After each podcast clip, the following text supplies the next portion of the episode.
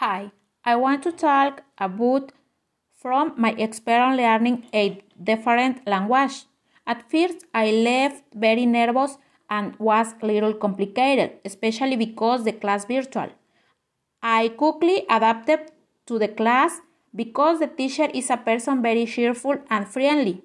He really is an incredible person.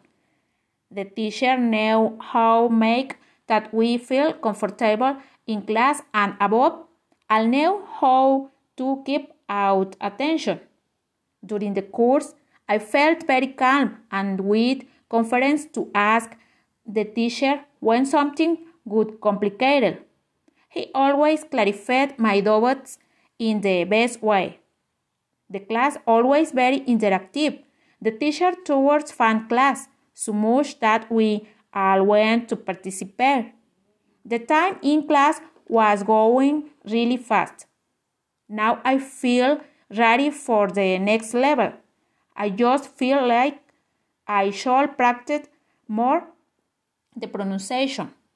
It still get complicated. I want to thank the teacher for he is really good at what he does. It is excellent for teaching English classes. Thank you, teacher. It was a pleasure to share the course with you.